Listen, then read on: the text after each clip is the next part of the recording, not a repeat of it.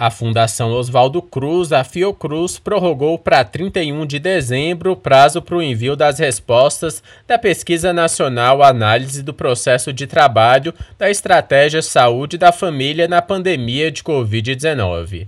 Podem participar do estudo profissionais que atuam na pandemia e que integram equipes da Estratégia Saúde da Família e dos núcleos de apoio à saúde da família. A pesquisa é feita pelo Centro de Estudos Estratégicos da Fiocruz em parceria com a Fiocruz Ceará, Universidade Federal do Ceará e a Universidade Federal da Paraíba. Entre outros pontos, o estudo tem o intuito de aferir o acesso das equipes de saúde da família aos equipamentos de proteção individual e a testagem, as formas de uso da saúde digital na comunicação com os usuários e a atuação dos conselhos locais de saúde. Os resultados podem contribuir para a formulação de políticas públicas nas esferas municipal, estadual e federal. Para mais informações sobre o estudo, acesse portal.fiocruz.br. Reportagem Paulo Oliveira.